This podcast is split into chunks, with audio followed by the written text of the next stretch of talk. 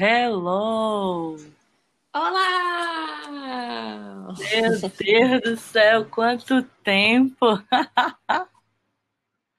Olá! Muito feliz de escutar sua voz. Verdade. Não consigo é verdade. medir a minha felicidade. Meu Deus do céu, estamos de volta. É isso mesmo, Brasil. Depois Deixa eu checar para ver se é verdade. Estamos aqui numa data histórica, renascendo como a Fênix, para mais um Sim. episódio do nosso podcast Coffin Relations. E estamos aqui de volta para falar de que hoje, Duda? Feliz Dia do Empreendedorismo Feminino!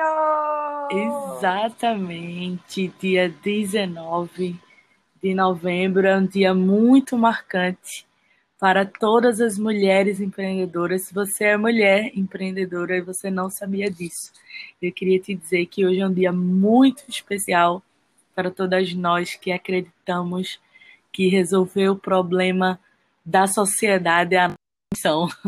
E a gente faz isso através de produtos e serviços. Que dia marcante, que dia importante. É um dia lindo e tem muito a se falar sobre esse dia, sobre muitas coisas boas e algumas coisas ruins, infelizmente, também. Verdade. Mas vamos lá, vamos lá.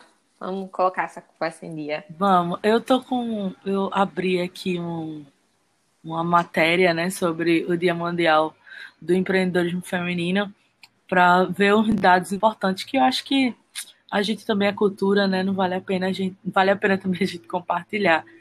E aí tem uma pesquisa do Sebrae que ele fala que mais de 24 milhões de mulheres empreendem no Brasil em 2020, sendo que Nossa. 44% delas iniciaram seus negócios por necessidade. E atualmente, 34% das empresas abertas e 48% dos microempreendedores individuais dos MEIs, né, são mulheres. Diga aí, 24 milhões de mulheres empreendendo, 44%, praticamente a metade desses milhões, desses 24 milhões, começaram a empreender por uma necessidade, não foi algo que planejaram, se prepararam para isso. E 34% das empresas abertas no Brasil hoje são de mulheres. E 48%, praticamente 50% dos MEIs também são mulheres, né? Isso fala muito sobre é, essa, essa posição da mulher que, na minha visão, e aí já entrando um pouco, no, hoje a gente vai contar um pouco da nossa história empreendedora, mas é, eu acho importante a gente ressaltar, e aí é uma percepção minha, é, eu vejo mulher empreendendo desde quando o mundo é mundo. Desde quando o mundo é Isso. é mundo, que as mulheres elas estão focadas em resolver problemas. Né? O homem ele sempre foi visto nessa posição da força de trabalho, porque antigamente a gente avaliava a força de trabalho apenas como força de trabalho física, né? E o, pelo fato estrutural físico do homem, ele sempre foi visto como o homem do trabalho, mas se a gente for perceber estrategicamente, são diversas mulheres que já atuam nesse cenário. E quando eu tenho um dado desse em que 44% delas iniciam seus negócios por necessidade, elas iniciam porque precisa segurar a peteca, às vezes da família, às vezes porque ficou viúva, se separou e estava vivendo um período aí de dependência né, do homem em relação à sua a, ao seu sustento e começaram a colocar as suas ideias aí para funcionar. E um, uma outra observação sobre esses 48% dos microempreendedores individuais serem mulheres também, eu imagino né, arrisco dizer que boa parte delas estão diretamente ligadas à economia criativa, porque se tem uma coisa que mulher sabe desenvolver no Brasil é o cenário da economia criativa. Né? Tá aí as tecnologias, né? a presença das CEOs, as artesãs, é, músicos, enfim, todo, todos as, os ambientes aí da economia criativa, a gente vê as mulheres sempre presentes. Então, acho que esses dados aqui para a gente começar e perceber o tamanho da força desse mercado feminino, ou o tamanho da presença da mulher no mercado que tem começado a ser valorizado, né, visto, né, como eu disse, a gente já percebe desde que o mundo é mundo, mas as pessoas infelizmente não davam a visibilidade para essa quantidade. E agora a gente abriu um site e ver pesquisas e dados e mostrando e comemorando esse crescimento e essa notoriedade da mulher no mercado, eu acho que já é motivo para a gente, em, meio a um, um, um ano tão louco como 2020, a gente comemorar esse Dia Mundial do Empreendedorismo Feminino.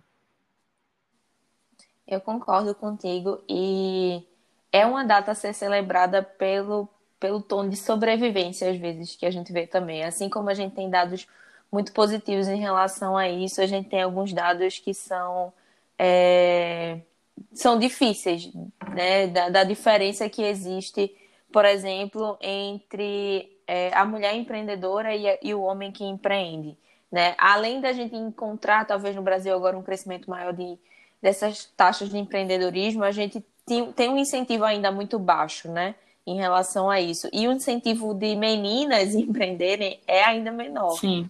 Então, eu acho que isso, isso vai acabar sendo encontrado assim na, nas nossas histórias, quando a gente começar a falar um pouquinho sobre.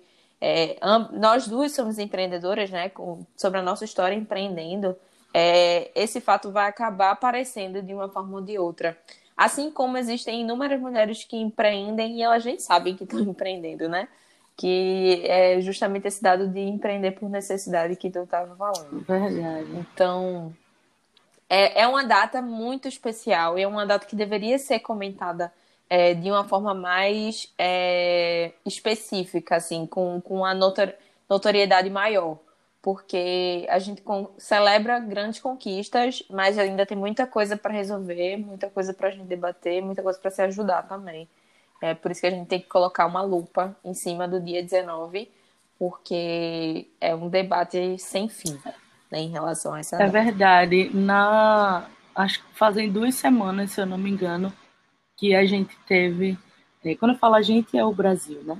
Nós tivemos o o evento, né, o Fórum Mundial de Empreendedorismo Feminino, com o pessoal da rede, é, Ana Fontes, é, Ana Paula Padrão, e foi esse evento, eu tive a oportunidade de participar dele por dois anos lá em São Paulo.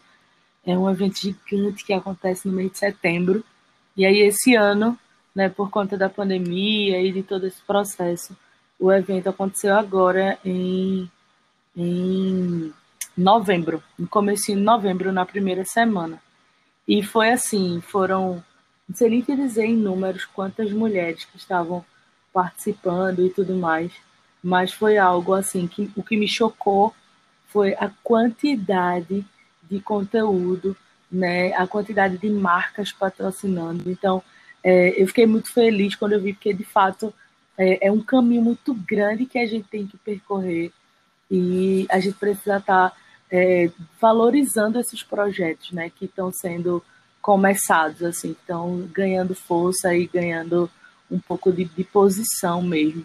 Acho que a gente, enquanto pequeno empreendedor, enquanto médio empreendedor, a gente vai fazendo aqui nossa parte, compartilhando, é, fazendo ações locais, né? Mas de fato é, a gente precisa desse despertar cada vez mais ativo das grandes empresas que têm é, de fato, uma, uma força motriz, vamos dizer assim, para impulsionar diversos projetos dentro desse cenário.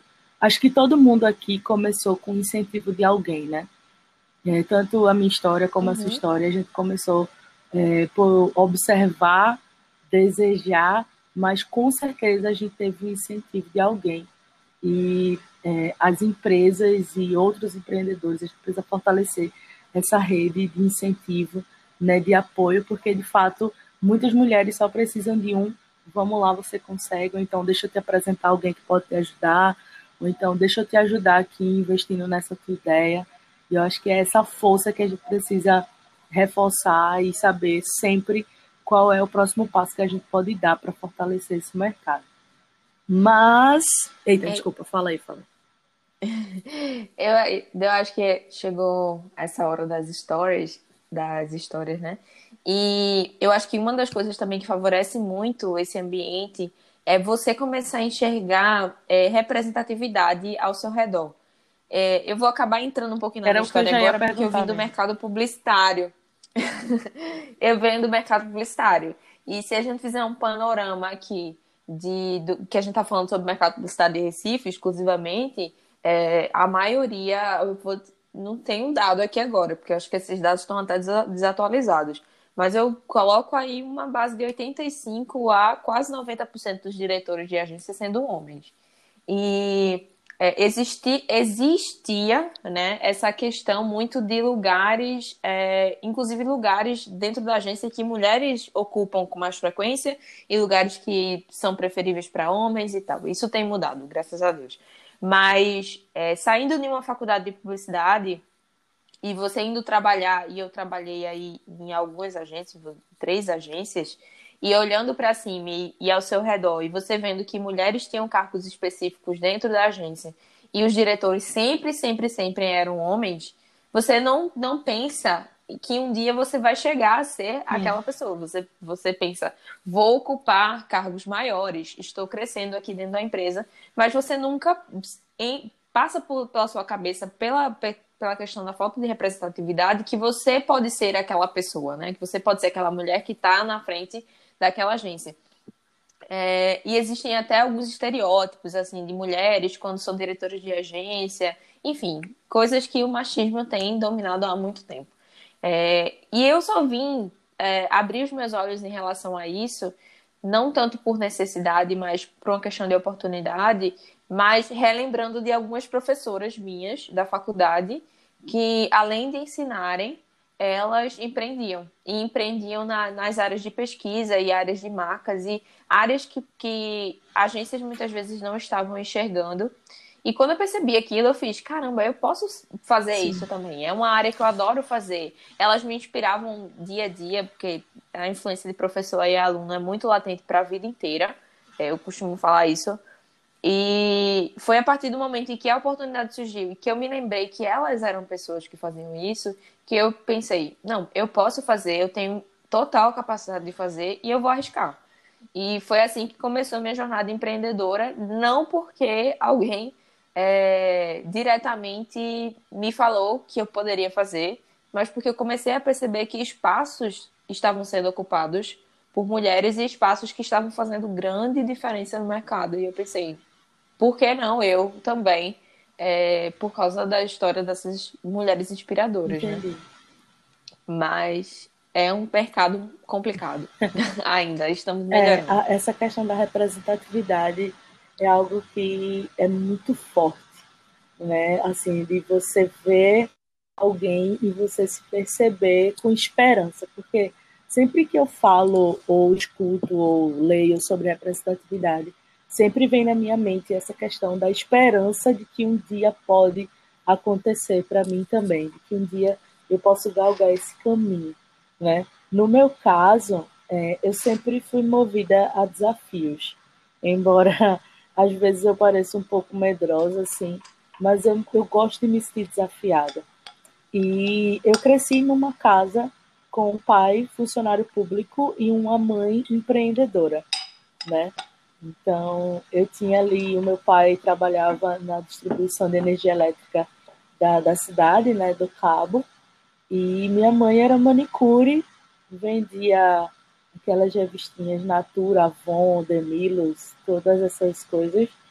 E a minha casa sempre esteve, né, durante o dia, sempre foi muito movimentada, porque ou tinha alguém lá fazendo unha com ela, é, ou então ia alguém lá pegar os pedidos e toda aquela movimentação. E eu vi por diversas vezes a minha mãe é, resolvendo, orientando as pessoas e às vezes as pessoas iam para lá, compravam a ela ou faziam a unha meio que por uma desculpa para ter um tempo ali de conversa e de orientação. E eu engraçado porque hoje a gente nessa posição de empreendedor eu sou consultora de negócios, você também é consultora na área de marketing de branding, e às vezes a gente, eu me vejo fazendo o que minha mãe fazia, nessa posição da essência do empreender, né? Então, eu cresci vendo isso dentro de casa. É, não desejava empreender, mas eu queria ajudar as pessoas como ela ajudava de alguma forma. E ali eu comecei a tentar entender como que seria a minha vida profissional em que eu pudesse ajudar as pessoas como ela ajudava dentro daquela visão. Então, você percebe que a representatividade que eu via não era uma representatividade de alguém é, bem sucedido na visão financeira, né? Como é muito alimentado hoje para os jovens, de que você tem que se inspirar em quem está dando muito certo, em quem fez o primeiro milhão antes dos 30 e etc e tal. E, na verdade, a essência do, do, do empoderar é ensinar na prática as pessoas a cumprirem o seu propósito, né? E quando eu, como eu estava dizendo, eu sou movida a desafios, e aí a minha primeira empresa, na verdade, ela surgiu dentro da faculdade, e a gente fez, organizou um evento, eu fazia faculdade de turismo, a gente organizou um evento lá na faculdade, resolveu começar a fazer um evento diferente do que todo mundo fazia. Né? E isso foi um, um, desejo nosso, gente do grupo lá, a gente disse assim, não, todo mundo faz, toda a turma de eventos vai fazer um evento na faculdade. Todo mundo, todo ano faz do mesmo jeito. Não, vamos fazer diferente. E aí, essa minha, eu me descobri empreendedora sendo desafiada a tentar fazer algo que do jeito que ninguém fez. Fazer o que todo mundo faz do jeito que ninguém fez. E essa minha inspiração, esse meu empurrãozinho, ele veio exatamente também do meio acadêmico, né? Tu falou sobre os professores, a gente tinha um professor, o professor André Luiz, ele era professor de agência da gente, ele nem era o professor de evento, mas ele disse assim, olha, vocês têm muita possibilidade, assim, de fazer algo muito maior do que isso que vocês desenvolveram aqui nessa, nesse trabalho da faculdade. Então, ele nos apresentou um empresário para que esse empresário patrocinasse o nosso evento. Só que ele já sabia que esse empresário estava procurando pessoas para organizar os eventos da empresa dele. Então, ele meio que jogou a gente assim no. no, no botou a gente para jogo sem a gente nem imaginar o que estava rolando ali. E a, durante acho que um ano, o primeiro ano da, da nossa empresa, da primeira empresa que eu tive, foi uma empresa de eventos, esse professor ele foi meio que nosso mentor ali indiretamente, porque ele estava o tempo todo nos incentivando dentro dessa proposta, né? Então, é, a presença de alguém que nos inspira, ela é importante, mas a presença de alguém que nos direciona também é extremamente importante. E aí, quando eu vejo hoje esse movimento feminino, esse movimento do empreendedor, da empreendedora, né, de mulheres falando para mulheres, de mulheres compartilhando os desafios e dizendo: olha, eu também tenho filhos e eu também tenho que fazer dez coisas ao mesmo tempo, eu também tenho cólicas, coisas de mulheres que a gente enfrenta. É, esse nosso, é, essa nossa força emocional tão grande, né, que é algo muito genético nosso e de ver mulher falando para mulher, mulher incentivando mulher, mulher direcionando mulher, de fato, acho que é algo que, que acaba gerando uma identificação maior, né, de, de um senso de pertencimento mesmo, e principalmente de multiplicação.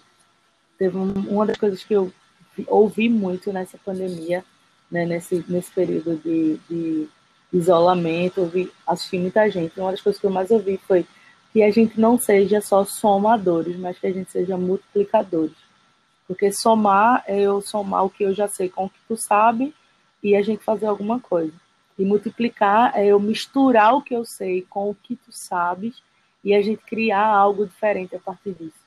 Então, eu vejo hoje no movimento empreendedorismo feminino é, uma multiplicação. Acho que por muito tempo a gente saiu somando. A gente somava entre as mulheres, somava mulheres e homens, mas acho que agora a gente começou a entender a multiplicação disso, né? a, a mistura para ver no que é que vai dar. É muito legal essa questão da multiplicação, porque é exatamente o slogan da, da empresa da gente, né? É, é, eu, acho, eu achei uma coisa muito legal que tu falou, porque é justamente essa, vamos dizer assim, essa mentoria que está existindo em, em mulheres que conseguiram chegar lá para mulheres que estão no caminho. E isso é tão importante porque não querendo colocar o gênero feminino dentro de uma caixa, porque mulheres elas são similares, mas são todas diferentes. é, é muito importante a gente saber que a gente pode empreender livremente é, sem que a gente precise se parecer com o, a forma que os Sim. homens empreendiam. Né? A gente, muito tempo, a gente tentou invadir, invadir, na verdade não é invadir, porque a gente tentou ocupar um espaço que deveria ser nosso é, dentro de um mundo em que era completamente difícil fazer isso. Ainda continua difícil. Mas um mundo em que a gente talvez tinha que tomar posições é, que eram desconfortáveis para a gente por, só para pertencer àquilo. E hoje em dia a gente olha ao redor e a gente vê que não é totalmente necessário isso. A gente pode empreender dentro da nossa liberdade feminina, é, buscando realmente essa igualdade dos gêneros e não é, ser mais tão desconfortável como costumava ser, porque a gente fala que sempre é difícil para os pioneiros, para as mulheres que, que foram pioneiras, elas traçaram um caminho aí que é, a gente está percorrendo agora, que não foi fácil. É, e é muito lindo ver essas mulheres agora mentoreando Sim. a gente, né? É, gerando conteúdo, multiplicando aquilo que elas sabem, é, facilitando o nosso processo para que esse, esses lugares sejam ocupados realmente de forma é, de uma multiplicação, né? Que a gente possa chegar lá e, e olhar ao nosso redor e ver que é um espaço bem mais feminino do que costumava ser. E isso é muito legal. Eu fico muito é, agradecida, na verdade, né? A gente Sim. deve muito a essas mulheres. Eu estou empreendendo há muito menos tempo do que elas. E sou muito grata a elas pelo processo delas e por, por nos ajudarem a, a chegarmos aonde elas É verdade. Chegaram. É uma, é, é uma desconstrução histórica, né? Esse espaço da mulher no mercado seja como empreendedora de negócios ou como empreendedora corporativa dentro de uma empresa, é, a gente sabe que, na verdade, essa. É, vamos usar a palavra luta, essa luta ela é uma luta assim de desconstrução de uma cultura, né? E para a gente poder construir uma nova versão sobre isso. Acho que acho que é o IBGE que eu estava vendo isso esses dias que a, as mulheres elas ainda recebem tipo 20% menos que os homens, sabe? Nas oito horas trabalhadas, assim. Isso é uma realidade. Eu sei que para muita gente é um absurdo, não consegue imaginar, mas isso é uma realidade. Ainda existe, né? Essa essa análise que que se faz entre homem e mulher, assim como o número de mulheres como CEOs, né, como presidentes das empresas e tudo mais. Então, é uma é uma uma, a gente está vivendo uma era dessa construção, né? De, a gente já está, na verdade, numa era bem mais tranquila, acho que a gente pode dizer isso, como você falou. A gente já está meio que surfando um pouco do que realmente as pioneiras começaram, mas é, a diversidade de um ambiente, é, para a gente falar um pouco, abrir um parênteses aqui sobre inovação, é, um dos critérios bases da inovação é a diversidade do ambiente. Né? As empresas que têm entendido isso, os mercados que têm entendido isso, eles têm aberto portas para essa para a gente misturar as coisas, né? Porque são pessoas diferentes com realidades diferentes, com histórias diferentes, né? Eu ontem estava fazendo uma live ontem à noite e eu estava dizendo exatamente isso, que o nosso maior baú de informações está na nossa história, porque só a gente sabe como a gente viveu Sim. cada um. É isso que você falou. Não é colocando mulheres numa caixinha, mas nós temos as nossas é, particularidades, mas ainda assim eu enfrento as minhas particularidades como mulher completamente diferente de como você enfrenta. Então, às vezes a gente fica procurando muito no outro aquilo que é só a gente olhar para os nossos anos de experiência, para a nossa história de vida, olhar para a vida de fato com a nossa lente, né? E a gente aplicar isso no, nas nossas atividades do dia. E as empresas que têm entendido isso, as empresas que têm incentivado com que os seus colaboradores, com que os seus diretores, seus sócios, eles apliquem na empresa a sua marca baseada na sua história, eles têm tido um ganho de inovação, Duda, absurdo os números são absurdos. Eu estava lendo um artigo, acho que um mês passado, sobre isso. Cara, eu fiquei impressionada, assim. São crescimentos de 60%, 58% no nível de produtividade e no nível de criatividade da entrega das soluções. Tem noção do que é isso? É muita coisa. É você uhum. crescer a empresa na metade em um ano, assim. É um negócio de louco pelo simples fato deles terem é, contratado e criado, gerado ambientes diversos, né? E a gente sabe que a mulher ela tem esse esse poder assim de resolver mesmo. Assim, eu acho que a mulher ela se torna empreendedora nata porque a gente desde muito nova que a gente tem esse esse atento para resolver as coisas, né? Para ver uma situação e ser prática ali na resolução, porque isso faz parte de quem nós somos. Então, quem entende isso, não é que a gente quer um mercado que só tenha mulheres e os homens não vão mais trabalhar. Não é sobre isso, né? Porque às vezes as pessoas levam essa, essa luta para um extremo que é, é incoerente. Mas é sobre um ambiente em que homens e mulheres, de acordo com as suas capacidades e competências, que ainda indifere do gênero, né, que eles ocupem esses espaços, desenvolvam e colaborem ativamente e de forma inovadora através da sua história, no seu baú das suas histórias. Né? Acho que é mais ou menos por aí. É, e uma coisa também, Ellen, é a gente entender algumas da, dos, dos privilégios que permeiam o, a, o mecanismo do, do sistema de empreender. Por exemplo, a gente tem alguns dados, vou somar alguns dados a esses que tu falou, mas é, existe um número de desistência maior, por exemplo, de, das mulheres em relação aos homens. Muitas mulheres são chefes de família, né? Então fica difícil continuar o negócio. É, a gente tem muita entrave dos bancos ainda, embora as mulheres elas sejam melhores pagadoras do que homens, elas recebem financiamento infinitamente menor. Então, existem essas coisas que precisam serem precisam ser reconhecidas em primeiro lugar de dizer que é, nós estamos enfrentando uma luta um, um pouquinho mais complicada é, e que precisa ser mudada. E para ser mudada não é uma, uma questão de apenas mulheres se unirem e derrubar o sistema e fazer tudo novo. É todo mundo perceber isso. E, e, dentro do seu privilégio ou dentro do, da, da, sua possibilidade começar a mudar né? Uma a gente tem até escrevi um texto há um tempo atrás eu revisitei agora acho que foi no ano passado né? Na data do ano passado. E no final do texto eu falava muito sobre como é necessidade é necessário que exista essa empatia pelo que acontece é, de diferente em relação ao gênero feminino e da união das mulheres para que essas coisas sejam aos poucos transformadas. Porque nós sabemos que é um processo, não é um, nós evoluímos bastante em relação às, às últimas décadas. Mas é necessário que haja essa união, haja esse debate para que as coisas elas vão é, mudando e se tornando um pouco mais fáceis para quem vem depois da gente. É a mesma coisa que as pioneiras fizeram, vamos dizer assim. Sustentabilidade é, que a gente também faça para que fique.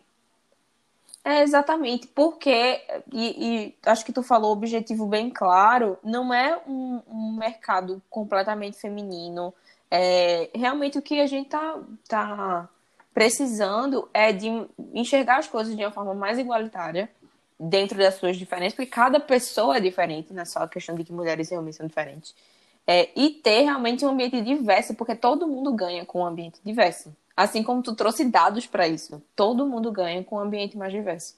É, as coisas elas são solucionadas de uma forma mais realmente mais criativa. E tem essa veia de praticidade, né? As mulheres têm essa veia de serem mais práticas nas soluções, realmente. É, mas é isso. É verdade. É verdade.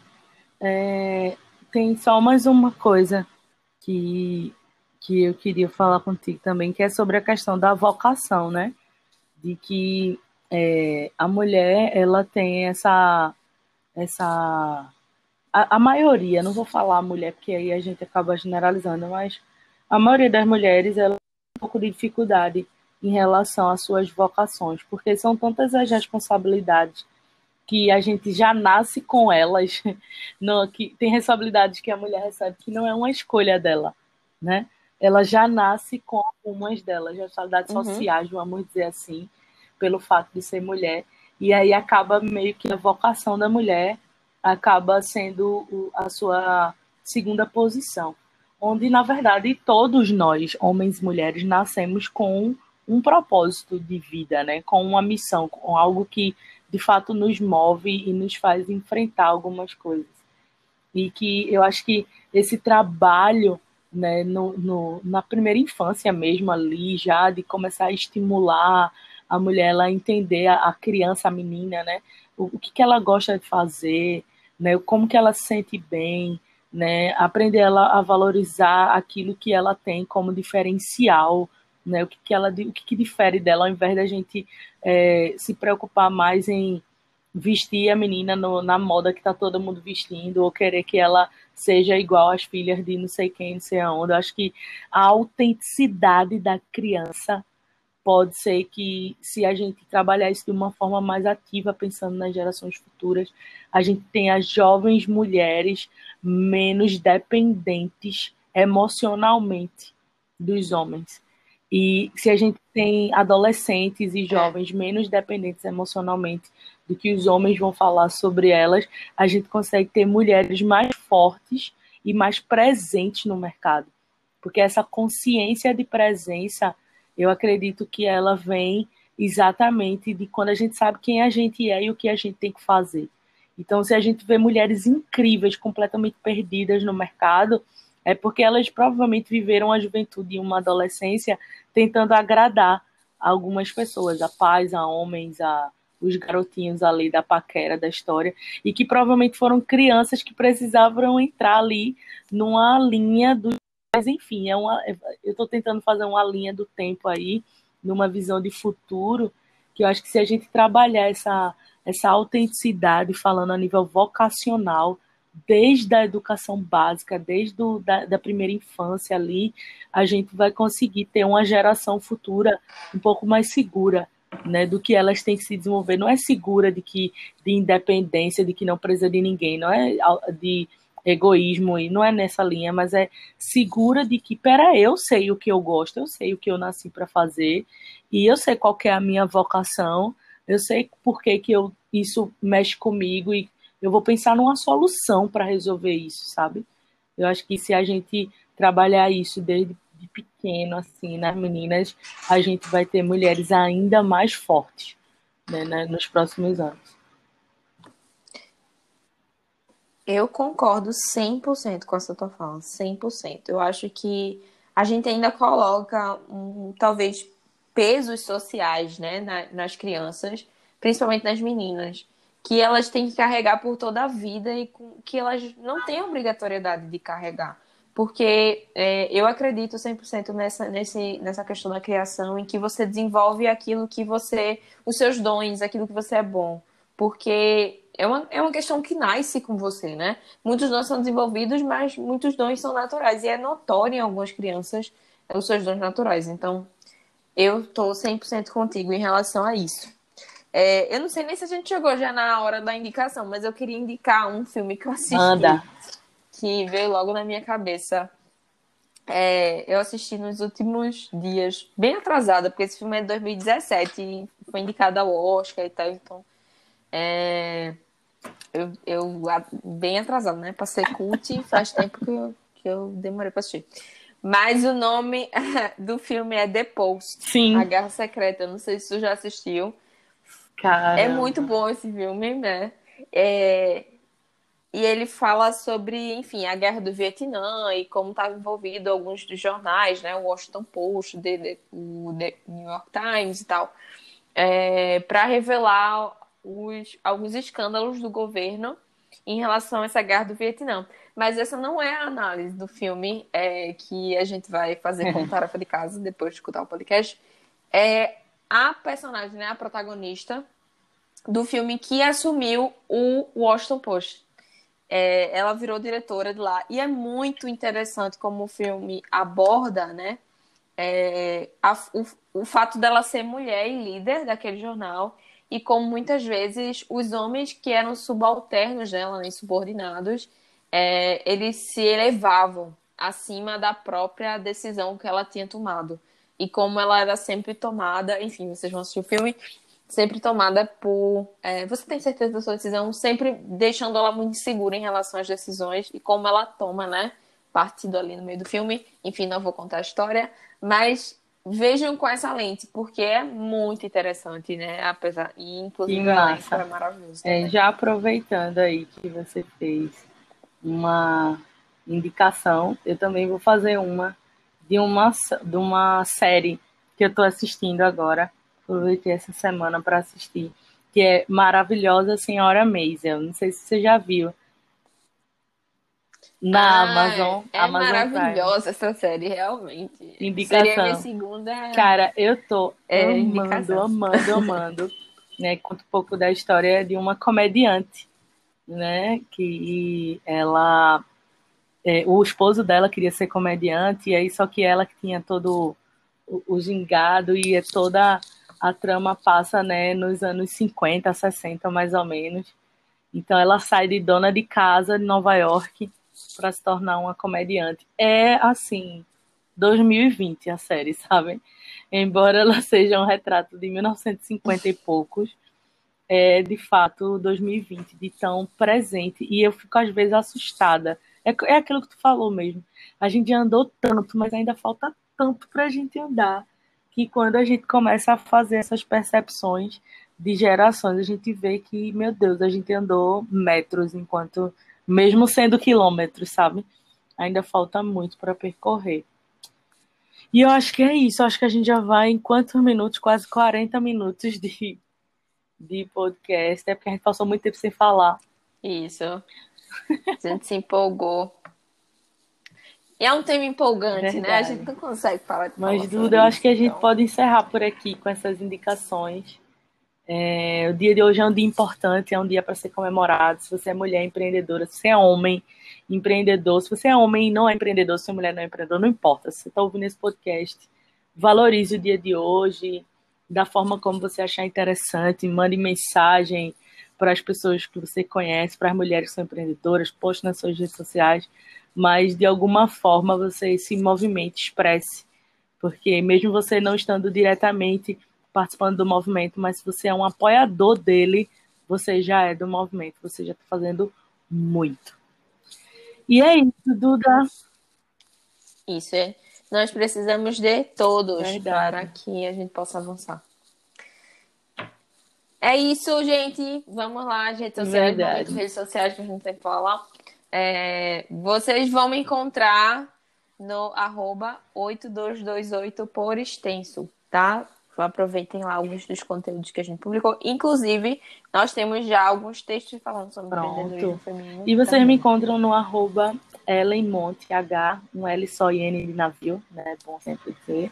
Arroba Ellen Monte, arroba Uisolve Consultoria também, onde a gente está compartilhando conteúdo de negócios para pequenos e médios empreendedores lá. No meu perfil profissional também, estou com a mentoria agora né, de empreendedorismo de carreira. Então você pode estar acessando lá para tirar suas dúvidas. LinkedIn, Ellen Monte, né? Estou sempre presente lá na rede social do LinkedIn também. É a minha preferida, acho que eu posso dizer. E não esqueçam nunca, nunca, nunca de seguir também o nosso Instagram aqui do podcast. Tá? Ele estava meio paradinho, mas a gente já está de volta. E você pode estar acompanhando é, tanto os outros episódios anteriores, né? Arroba coffee, dois Fs, dois S, and relations. Então, vocês podem estar lá nos seguindo, compartilhando, dando dicas do que, que vocês querem para os próximos episódios. A gente dessa vez não vai prometer nada, mas a gente tá por aqui. É possível que a gente volte é. semana que vem, daqui a 15 dias, daqui a um mês, não sei. Mas se você achou legal esse podcast de hoje, compartilhe ele com alguém e vamos multiplicar. Duda, hashtag saudades. Cadê essa vacina? Pelo amor de Deus. Saudades. Pelo amor de Deus, pra gente tomar esse café de verdade, real, juntas e gravar pessoalmente. É isso, pessoal. Beijos. Beijo pra você, Ellen. Beijo pra todos que estão ouvindo. Tchau, tchau. E até a próxima.